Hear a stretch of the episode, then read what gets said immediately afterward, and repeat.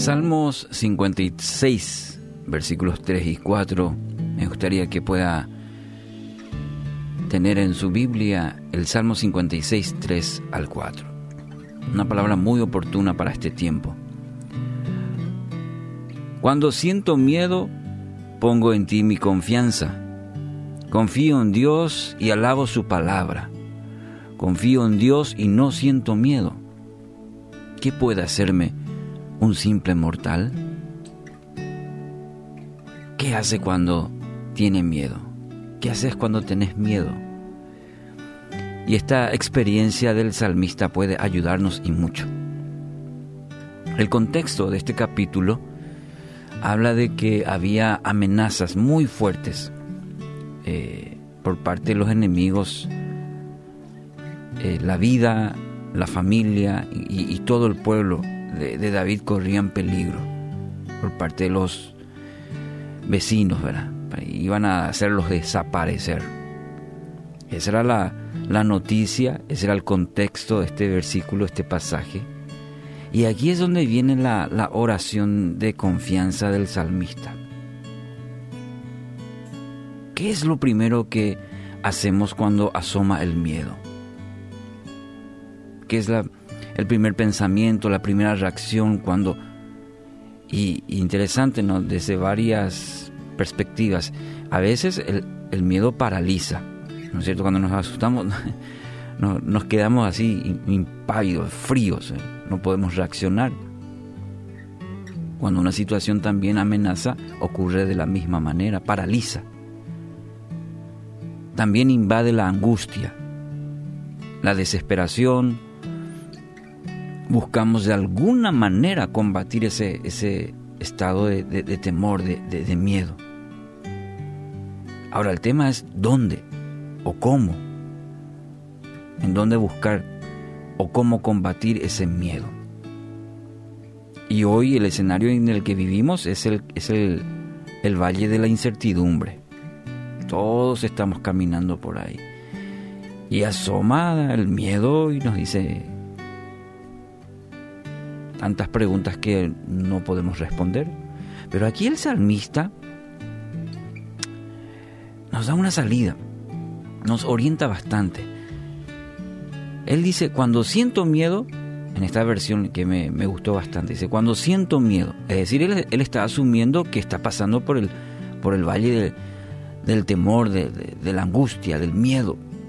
Está asomando, viene la noticia mala y él, bueno, cuando está en esa situación dice, pongo en ti mi confianza pongo en ti mi confianza. Es ese el antídoto, antídoto más eficaz. Hoy se está buscando mucho el antídoto para contrarrestar un virus, un antídoto que nos ayude a, salir de esta situación. Bueno, en el tema del, del miedo, el salmista dice, el antídoto más eficaz es confiar plenamente en Dios. Y no solamente de palabras, porque a veces nosotros sí, sí, confío, confío. Pero esta situación realmente está evaluando si deposita toda, depositamos toda nuestra fe, eso que decimos afirmar en el Dios que profesamos, que decimos creer. Eso está reflejando lo que usted está viviendo, está reflejando, está evaluando si realmente está depositando su fe en él.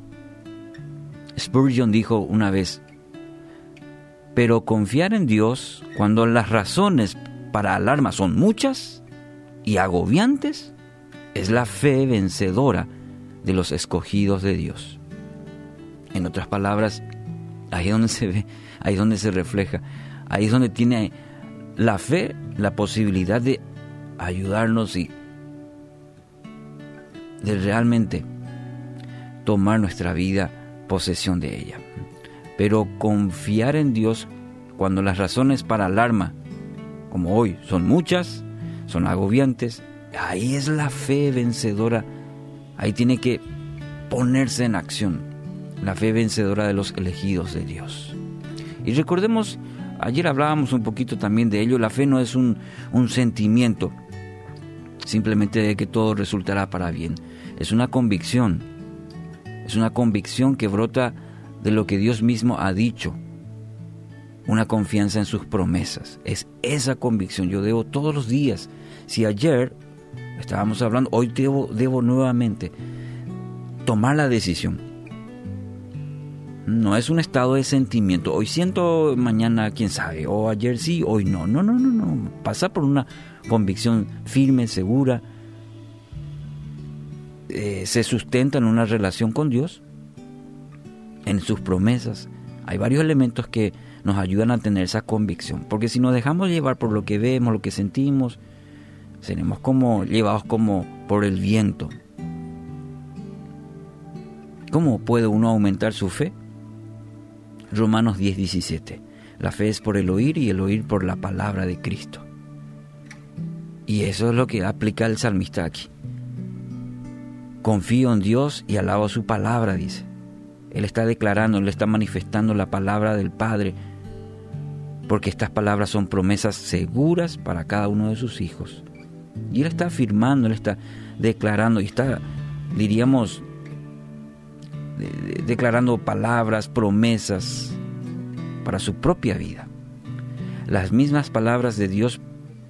Entonces para Josué yo quiero animarle hoy con este también para usted. Nadie te podrá hacer frente en todos los días de tu vida. Estaré contigo, no te dejaré ni te desampararé. Josué 1.5. Ese es un ejemplo de cómo esa convicción se basa en esa declaración de la palabra.